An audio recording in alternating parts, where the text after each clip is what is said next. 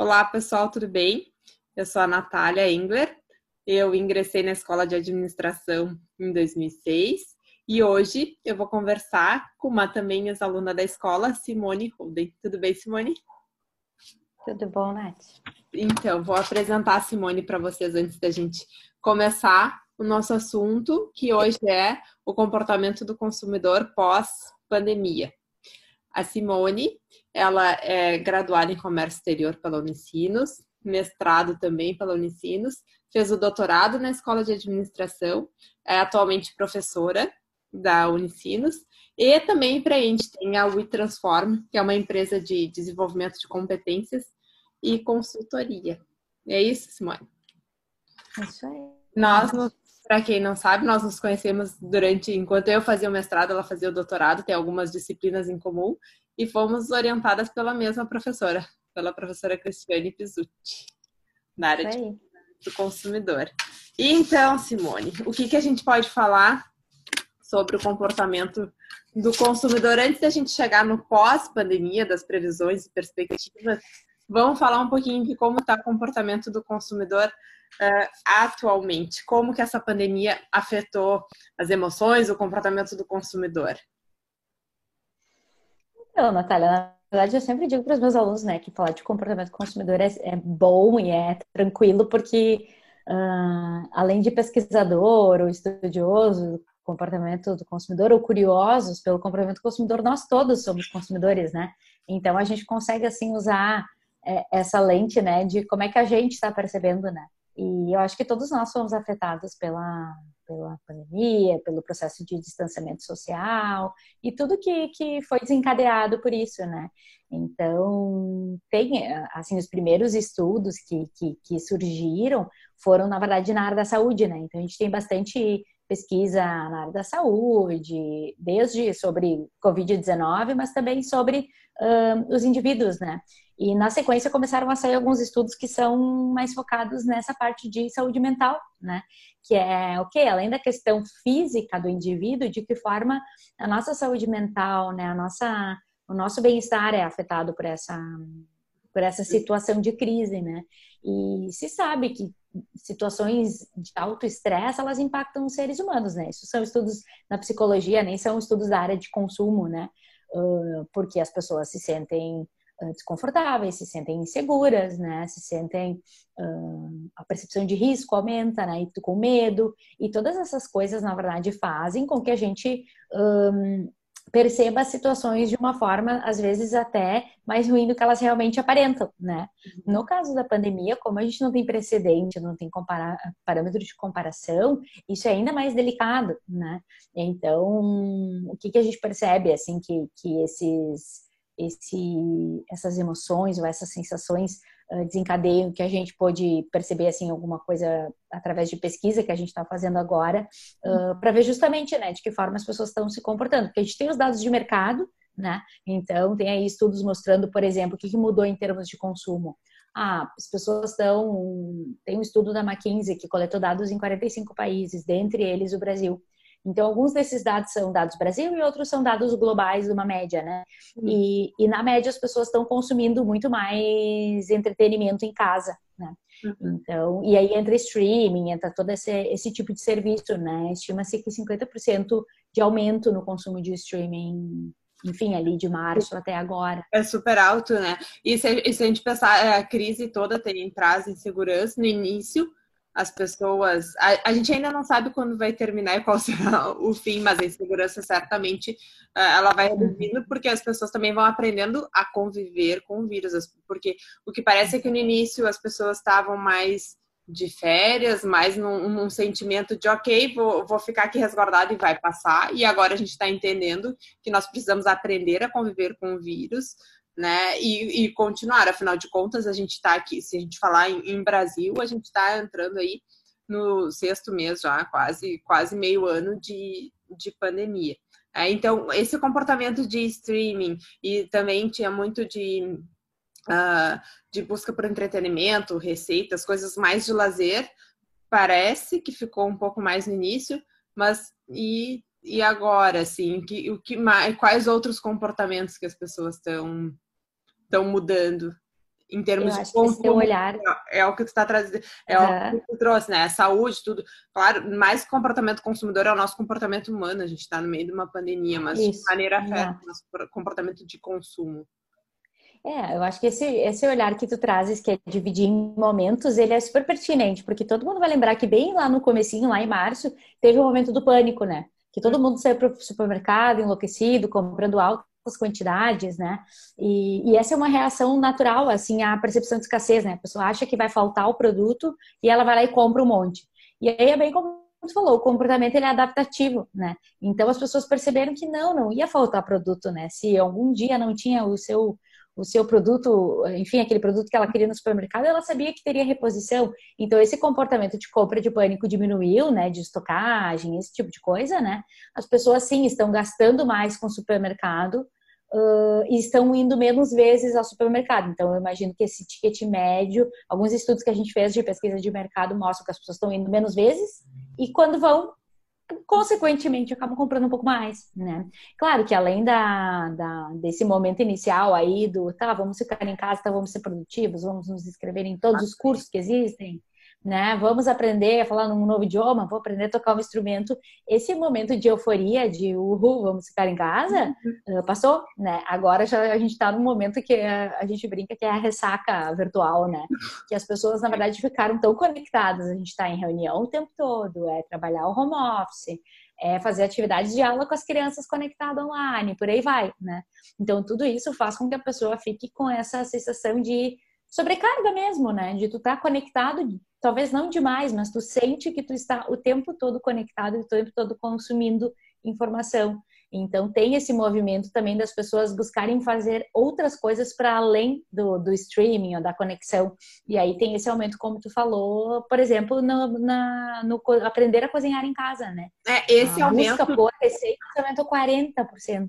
Pois é, esse dado que eu, que eu trouxe do, de subir a busca por receitas e também por, por, por, assistir, eh, não só televisão, vídeos e tudo mais, esses dados são de um, de um estudo que a EMA divulgou em abril, então dados ali mais ou menos de março dos Estados Unidos, né?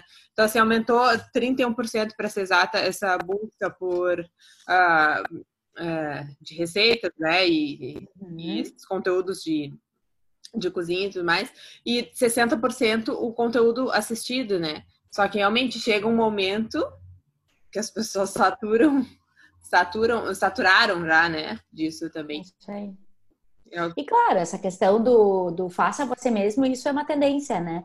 De a pessoa aproveitar esse momento para aprender outras coisas, dentre elas cozinhar, né? Então tinha um momento aí que estava todo mundo fazendo pão, todo mundo fazendo macarrão em casa e por aí vai, né? Então é cíclico também, né? Mas de um modo geral, não só a procura por receitas e por informações, por conteúdo na internet sobre fazer coisas em casa, e aí nesse uhum. caso específico culinária, né?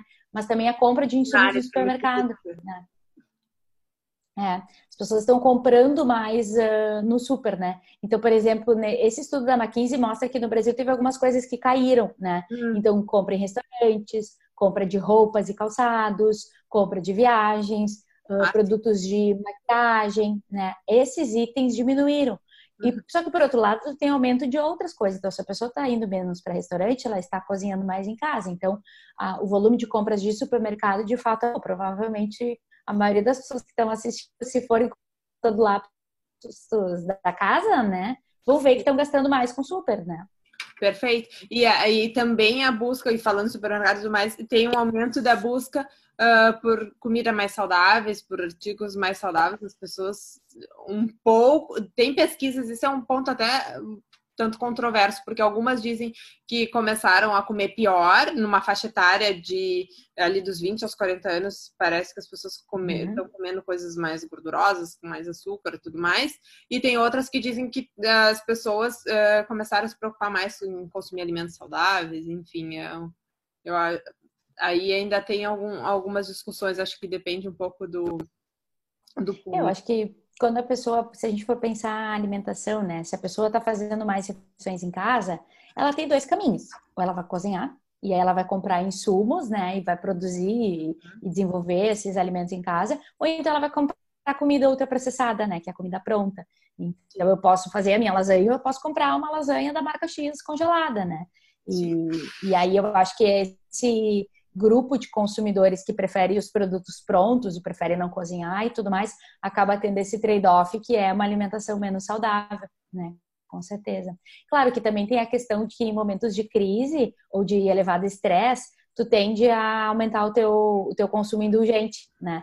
Então, ah, eu posso comer uma maçã, eu posso comer uma coxinha, né? Sim. Ah, mas eu tô tão estressada, eu tô tão cansada, essa semana foi tão difícil, ah, eu vou comer uma coxinha, eu vou comer uma pizza, né? Porque eu mereço. Então, tem um pouco essa coisa da premiação, né? Isso é um dos efeitos, né, da, das emoções, são as escolhas menos saudáveis. É, e aí vou começar a entrar um pouquinho nessa questão do. A gente falou um pouco das atitudes, do comportamento de consumo, e a parte das emoções, como que o que, que foi afetado durante a pandemia? Então, esses estudos que eu comentei antes que começaram a sair, aí a gente está falando, né, Lancet, New England uh, Journal, aí vai, são estudos uh, questionando a, a, saúde mental e de que forma isso também influencia não só a saúde física, mas também o, o bem-estar das pessoas, né? Então tem toda uma discussão que é a, a manutenção da normalidade aumenta a tua tranquilidade, reduz estresse e aumenta o teu bem-estar, né? Então, tem vários uh, estudos sobre isso e a gente até está fazendo um, algumas pesquisas né, nessa área. Isso, conta um pouquinho então, aí dos estudos que tu está participando, de dois uh, atualmente, né? Isso. Essa... Um, na verdade, é com o pessoal da URGS, até com, a, com alguns alunos da, da CRISPS o pessoal do mestrado e do doutorado. E, um, e outra com o pessoal da USPA e de uma universidade na Dinamarca, com a Melina Terres aqui da USPA. Então, assim, um, o que, que a gente percebe nesse estudo que, que eu participo com o pessoal da USPA, tem tido uh, um, as pessoas, um aumento né, na, na percepção de medo, na percepção de risco. E essas variáveis, enfim, impactam a ansiedade e isso influencia o bem-estar. Então, de um modo geral, mas isso na verdade corrobora o que já existe na literatura, né? Uh, as emoções negativas, essas emoções de uhum. uh, que envolvem essa questão da ansiedade, uh, reduz o teu bem-estar, né? Porque aumenta o teu estresse e tudo mais. E aí o que a gente tem olhado é alguns mecanismos que ajudem a reverter esse efeito negativo da pandemia, né? Então, a gente já sabe que uma situação de elevado estresse, qualquer crise um, abalo emocional, né, da gente. Imagina agora que a gente está em distanciamento social, as pessoas estão em casa, né? Agora até está retomando um pouco, né? Mas essa questão de não enxergar a família, não ter contato, isso tudo, uh, muita, muitas pessoas isoladas, até pouco, menos gente do que eu imaginava. A gente fez a pesquisa e eu imaginei que era bastante gente passando isolamento sozinho. Uhum. E era uma média sempre assim, em torno de 10%, no máximo 10%. Só então, isso? que a gente isolamento? É, eu achei pouco. Mas a gente percebeu que algumas pessoas saíam da sua casa, então, ah, fui para o interior passar o distanciamento com a família, ah. ficar com os meus pais. Eu vejo os meus alunos, assim, que moram em Porto Alegre porque estudam, essa uhum. galera voltou para sua cidade de origem, né, em boa parte, uhum. uh, e também para não ficar sozinho, né, porque a solidão, ela também gera, reduz, né, esse, aumenta a tua propensão à tristeza, desesperança e tal. Então a gente tem visto, a gente tem testado algumas coisas do tipo espi,ritualidade, o amor compassivo, que é essa compaixão com o outro, né? Uhum. Será que quando eu uh, tenho um estou uh, numa situação difícil de elevada ansiedade, será que ao ajudar o outro, né, adotar, me engajar num comportamento pró-social, né, uhum. uh, ajudar alguém, será que faz bem para mim? Ao fazer bem para alguém, né, sei lá, fazer uma doação, participar de um projeto voluntário, eu estou fazendo bem para aquelas pessoas que estão recebendo benefício. Mas a gente não Quanto pode esquecer que torna, né? engaja também, exatamente, tem efeito positivo. É o que a gente estava comentando, né? Às vezes a gente não consegue desenvolver a vacina, afinal não é a nossa área, a gente não consegue fazer grandes mudanças em relação à, à disseminação do vírus, da pandemia, mas se a gente se sente útil ao ajudar outras pessoas, a gente sente que está fazendo a nossa parte e isso de alguma maneira nos, nos retorna um, um, um bem-estar e um alívio de, bom, o que, o que me cabe eu estou pelo menos fazendo, né? É. E ficar parado. Tem um estudo da, da Forbes que, que fala sobre isso, que é o senso de comunidade que eles chamam, que é ao pensar, ao pensar menos uh, nesse viés individualista e levar mais em consideração o coletivo, uh, acaba tendo um senso de pertencimento também, né? Então, Sim. essa coisa da identidade, de, ah, eu pertenço a algo, então as coisas fazem sentido, né? Tudo é um processo de atribuição de sentido, né? E eles falam muito desse senso de comunidade e de coletivo, né? Então, isso pode se traduzir no. A gente está estudando para ver se se traduz no comportamento pró-social, né? E se isso de fato impacta o bem-estar, né? Mas algumas coisas que a gente já percebeu, assim, que, por exemplo, algumas pessoas têm. Teve toda uma discussão no início da pandemia que era: ah, a pessoa vai continuar prestador de serviço, né, se relacionando, pagando, né, a pessoa que vem faz a limpeza na tua casa, né, e aí tinha toda uma campanha que era, ah, continue pagando se tu puder, né, e mesmo que a pessoa não esteja indo, né, para preservar a saúde. Então aí já tem alguns indícios de que essa manutenção desse vínculo também ajudam uh, na aumentar o bem-estar. E, e, essa questão do, do, do, ajudar o outro, do manter o vínculo, tudo isso tem a ver com o senso de normalidade, né? Uhum. Uh, essa percepção do controle que tu tem da tua vida, mesmo numa situação que não tem previsão, como tu disse, né? Sim. E do quão eu me sinto mais perto da minha rotina normal pré-pandemia, né? Isso faz com que eu tenha um efeito positivo no bem-estar, na maneira como as pessoas, nas emoções. É o que a gente estava comentando antes, né? Eu tenho filho pequeno, então eu tento manter uma rotina porque eu preciso para ele. Eu acabo tendo que mentir uma certa normalidade para que não note, e eu acabo acreditando naquela mentira. A gente não sente tanto quando a gente tem uma rotina, isso, essa previsibilidade dá uma, uma certa tranquilidade, né? A gente saber uhum. o que, que vai acontecer, mesmo estando totalmente fora, é uma previsibilidade ao longo do dia, já te dá uma já regula um pouco a ansiedade. Isso. Já por acaba... isso que alguns estudos falam de, por exemplo, tu fazer exercício, esse tipo de coisa, né? Uh, tá, é bom fisicamente, porque tu te mantém ativo, tu não fica sedentário, legal. Mas também tem o efeito da rotina, né? Que é, ah, sei lá, segundas, quartas e sextas eu faço o treino, nem que seja na sala de casa, né? Uhum. Então, isso faz com que essa percepção de normalidade, de. Um, e também essa coisa de. Porque muita gente diz, ah, a gente tá no dia da marmota, né? Todos os dias são iguais. Então, de que forma eu posso ter esses pontos em que os dias não são necessariamente iguais, Sim. né? Exatamente. Por quê? Porque isso vai afetar a maneira como a gente se comporta, inclusive como a gente consome, né? É, e falando então nessa questão da, da rotina que a gente entrou, né? A gente estava conversando um pouquinho antes uh, e falando daquela pesquisa da McKinsey, né? E aí 70% então dos respondentes trazem que uh, acreditam que vão voltar à rotina uh, até o final do ano. Afinal, quais são as, as perspectivas, né? As pessoas realmente acreditam que vão voltar a esse normal. Será que o comportamento volta que era antes? Não volta? Como será? Isso. É, eu estava lendo pode outro... falar de previsões e perspectivas aí. Então, previsões assim é meio mãe de dar feelings, né? Mas a gente fala, na verdade, assim, com base em pesquisa que a gente está fazendo, mas principalmente com base em, coisas que a gente está lendo, né? Um, Outro dia saiu um artigo no Journal of Retailing que era justamente essa discussão de como é que as empresas vão se adaptar, né? E discussão, na verdade era um editorial e, e, a discussão era assim, como as empresas vão se adaptar sem a gente saber exatamente o que as pessoas estão querendo, estão esperando, né? Então é de fato assim bastante inusitado esse momento, né? Mas eh, essa questão da, da, da volta à rotina, né? Uh, esse estudo que tu estava comentando, 70% das pessoas dizem que esperam até o final do ano voltar à rotina, né? O que, que, que, isso quer dizer, né? O, o, o, ser humano, ele tende à inércia, né? Então, a gente tende a reproduzir comportamentos que a gente já teve antes. Então, essa coisa, assim, de... Tem toda uma discussão, ah, as pessoas vão voltar da... da vão sair da, da pandemia, da quarentena, pessoas melhores, né? Seres mais evoluídos, Exato. consumidores mais socialmente responsáveis. E aí, essa discussão é, é, é é justamente essa, né? Eu estava lendo ontem uma matéria que falava sobre isso, que essa, essa tendência inércia vai fazer com que quem já tinha uma propensão, muito provavelmente vai fazer, né?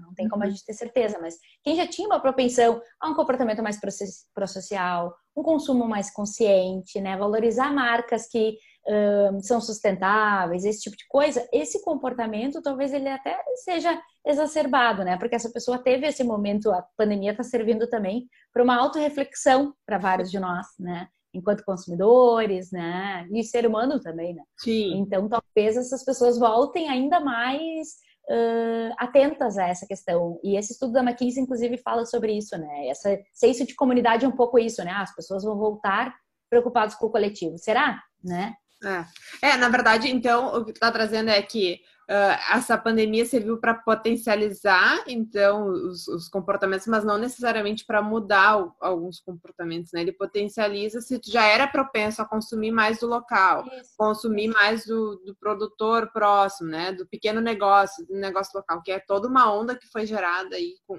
com a uhum, questão da pandemia. Isso.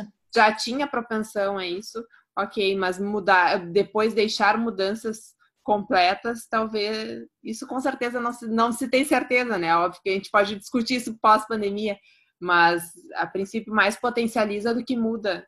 Exatamente. É porque se fosse, se a pandemia fosse tão benéfica e mudasse o comportamento e fizesse todo mundo refletir e tudo mais, a gente não estava tendo que brigar para a pessoa ficar em distanciamento social, usar máscara, essas discussões assim. Usar máscara é, na rua, apenas isso, sabe? Gente, pessoas... Então, isso mostra que as pessoas não vão, na verdade. Assim, eu gostaria, eu sou super poliana, assim, quem me conhece sabe. Eu gostaria que o mundo voltasse a um lugar assim fantástico, mas acho que por essa tendência à inércia, acredito que quem já estava propenso a, a uma reflexão, um comportamento mais sustentável, mais consciente, acho que isso vai ser potencializado, né? E quem não estava atento a isso vai seguir não estando atento, né? Mas, claro, a gente tem alguns comportamentos que se espera que, que, que sejam. Um, que mudem ou sejam potencializados, né? Um deles é a questão do digital, né? Todo mundo tem, tá falando, ah, o novo normal é o digital, né? Sim. Na verdade, não é o novo normal, já era, né? Antes da. Não gosto muito desse termo, né? Novo normal, mas, Sim. assim, antes da pandemia, a gente já estava nesse processo de transformação digital de todos os setores, né?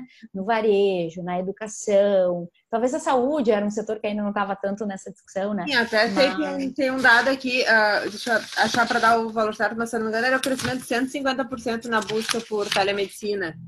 Isso, é, é no da EMEI, acho que era 150. Uhum. Uhum. É, e no caso do varejo online, do e-commerce, de 18 para 19, 2018 para 2019, já tinha crescido 2018, já tinha crescido 18%, 18%. Né, segundo esse, esse relatório da McKinsey. Ah. Então, o que, que acontece? A gente, antes da pandemia, já estava vendo. E se a gente pegar a série histórica de 10, de 20 anos, a gente tem um crescimento normalmente de dois dígitos, né? uhum. né? No, no, uso de dispositivos móveis, no volume de compra online e no, no valor transacionado online, né? Então, esse é um movimento que já vem aí nos últimos 10, 15 anos, pelo menos. Então, na verdade, a, só, a questão da pandemia só deixou sem opção as empresas que não estavam muito atentas a isso. É, e aí trouxe questionamentos, inclusive, do, do varejo, ah, é o fim do varejo e tal, porque os shoppings viraram grandes centros de distribuição e tudo mais. E, e, mas, assim, já havia estrutura, obviamente, para vendas online, as, as empresas já Isso. estavam. Só que essa ruptura, essa mudança total de comportamento, óbvio que foi intensificada pela, claro. pela pandemia, né? Não foi. E, claro, daí tu tem alguns movimentos que é tipo a ah, uma determinada empresa virando uh, um marketplace, né? Quem não tinha Exato. essa opção, né? Uhum. Então tem esses movimentos daqui a pouco que foram acelerados, né? Sim. Mas o varejo físico ele vai continuar existindo, né? É, o varejo tradicional, físico, mas isso, físico. É.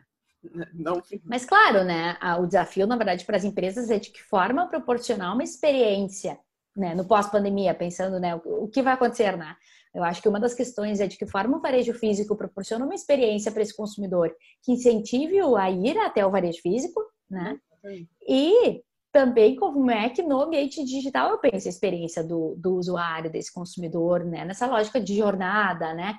Que o, processo de consumo não é só na hora que ele clica e bota o produto no carrinho, né? É toda a interação dele com a minha marca, é toda essa parte de inbound marketing, de que forma eu construo esse relacionamento para que quando ele for comprar, ele lembre da minha empresa, seja no físico, seja no digital, por isso está aí o Omnichannel também, que não nos deixa mentir, né? Então, acho que essa questão do digital é uma questão que veio para ficar, assim, a gente só está vendo uma aceleração um pouco mais rápida, talvez. Sim, foi uma super aceleração, porque era, era a forma de contato que existia. Quem conseguiu ser rápido e adaptativo, certamente saiu na... É isso. E, quando, e, e a gente está se encaminhando aí para o final da nossa conversa. Se deixar, a gente fala de comportamento consumidor o dia inteiro, que é um tema que a gente quase não ama. E, mas a questão do bem-estar do consumidor, quais as dicas dessas pesquisas que está participando, quais as dicas pode trazer uh, de melhoria do bem-estar? Então, maneiras, mecanismos da gente conseguir de alguma maneira manter o bem-estar em meio a isso tudo. Eu acho que tem essa questão da, da, na medida do possível, a manutenção da normalidade, né? Que é o que a gente estava falando antes, né? E aí, essa manutenção da normalidade pode ser porque eu sigo fazendo algumas coisas que eu fazia antes. Então, ah, eu consumo, eu continuo comprando, por exemplo, eu tinha alguns restaurantes que eu ia tradicionalmente almoçar ou jantar então, quando eu estou pedindo delivery, eu estou pedindo desses lugares, porque eu tenho um vínculo com esses locais, né?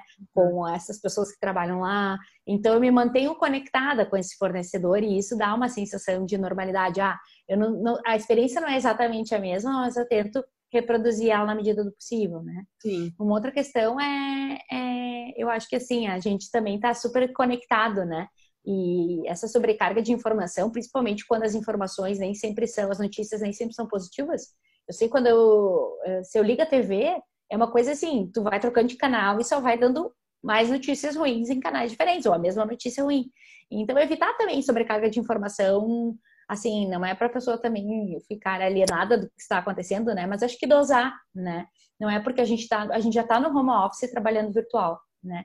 O, a, o, nosso entretenimento muitas vezes é virtual. O que, que, eu posso fazer que foge um pouco desse contexto digital, né? E, e, esses movimentos de consumo, assim, de busca de coisas para fazer em casa, isso mostra que as pessoas estão de fato tentando, né? É, tem, tem, várias pesquisas que trazem que o aumento e aí nível Brasil, assim, do aumento do consumo de uh, decoração, artigos de decoração de casa, de de construção civil, umas coisas básicas, né, de reformas, enfim, porque afinal de contas, já Sim. que as pessoas estão em casa, pelo menos que tenham um ambiente uhum. melhor, e aonde podem fazer reformas é dentro da sua casa. Até conversando com alguns empresários dessa área de construção civil, o pessoal comenta muito, ah, a gente ficou muito assustado, porque uhum. a gente achou que, enfim, as, as obras iam parar e as pessoas iam comprar menos, porque assim, tem uma redução no, no, no uhum. gasto das famílias, Seja porque elas estão no momento de incerteza, não querem comprometer a sua renda, seja porque elas estão com a renda diminuída, né? A gente teve a maior parte da população com a renda impactada, né? Por conta da, da pandemia, por N motivos. Então, essas empresas ficaram muito temerosas. Só que aí elas começaram a ver que as pessoas, de fato, estão, talvez não estejam procurando tanto imóveis novos, mas fazendo melhorias nas suas residências, porque estão passando mais tempo em casa, né? As crianças precisam de espaço, a pessoa precisa de um escritório. Então, por exemplo, vendas de imóveis de escritório explodiram, né? Por quê? Porque as pessoas precisaram adaptar a sua casa a essa necessidade, né? Então, acho que também uma questão para as empresas é ficar atento ao que, que é quem é o teu consumidor, né? Essa era a Quem última é pergunta aí que eu queria te fazer, exatamente. E as empresas, o que fazer para é, porque eu acho que assim, o cenário tá dado, né? Tem coisas ainda que podem mudar, mas assim, a economia não vai melhorar num curto espaço de tempo, as vendas não vão subir. Então, o que eu posso fazer, na verdade, né? É pensar maneiras diferentes de, de comercializar. Será que o canal de vendas que eu estou usando é o melhor? Como é que eu estou me relacionando com o meu consumidor? O que que esse meu cliente, quem é o meu cliente, o que que ele busca, o que que ele precisa? Será que tem algum serviço correlato que eu posso prestar para além da venda do produto propriamente dita? Uh, e eu acho que o cuidado nas pequenas coisas, né? Porque esse é o momento em que, com menos recurso financeiro, as pessoas acabam escolhendo mais quando comprar e de quem comprar. O que comprar, né?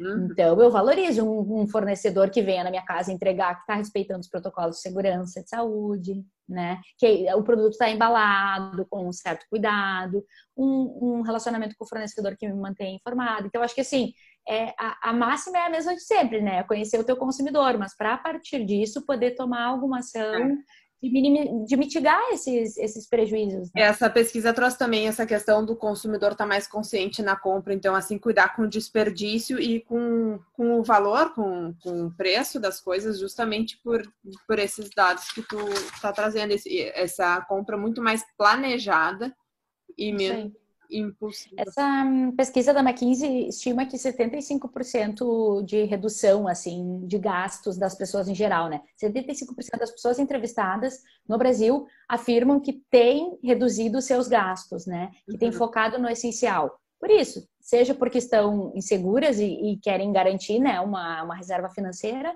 seja porque elas estão com menos recurso financeiro, né? Então, nesse momento, mais do que nunca, todo cliente ele é importante e, e esse o cuidado com o cliente, né? O, o, atendimento individualizado e que proporciona uma experiência, né? A transação por si só, há muito tempo ela já não faz sentido, né? A transação Sim. financeira. Então, pensar que a experiência é essa que eu estou proporcionando e de que forma eu posso, através do meu produto, do meu serviço, mitigar esses efeitos negativos da pandemia, né? Será que o meu serviço ajuda a melhorar o bem-estar do meu consumidor? E que comunique isso de uma forma é, eficiente para que eles entendam. E aí, corroborando o que você está trazendo, essa uh, pesquisa da AMA, da American Marketing Association, traz aqui, então, as três razões principais para a escolha de uma nova marca, segundo 75% dos consumidores, é Estados Unidos, mas a gente pode ter uma base disso, é valor, conveniência e disponibilidade. Isso aí. Que é, então, são, são pontos realmente importantes da gente considerar quando a gente fala de empresas, né, para essa escolha nesse momento. Isso aí. Então, tá, Simone, queria te perguntar se tem alguma mensagem final que gostaria de deixar. Eu acho que, assim, estamos todos, né, não, não tá todo mundo no mesmo barco, mas tá todo mundo enfrentando essa situação que ela foge um pouco do nosso controle, né?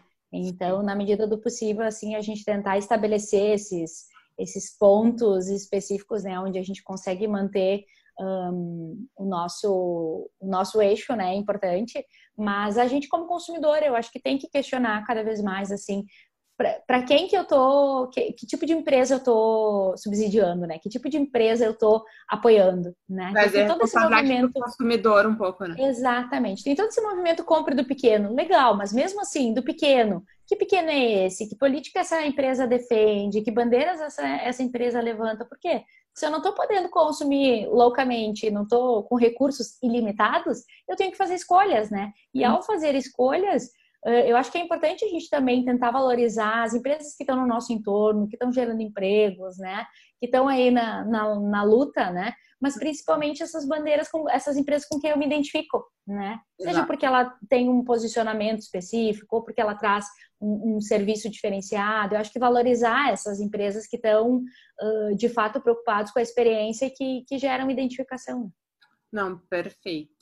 Então, pessoal, muito obrigada por todos aí que nos assistiram. Se tiverem qualquer dúvida, podem comentar aqui que a gente responde. A Simone vai responder Sim. todos. e agradecer e participem então do é, Alumni, que é uma maneira da gente manter contatos entre alunos, ex-alunos, professores. E é isso. Até a próxima, então. Obrigada, Simone. Tchau, tchau. Nada, até mais, pessoal. Obrigada por prestigiarem. Vou finalizar aqui.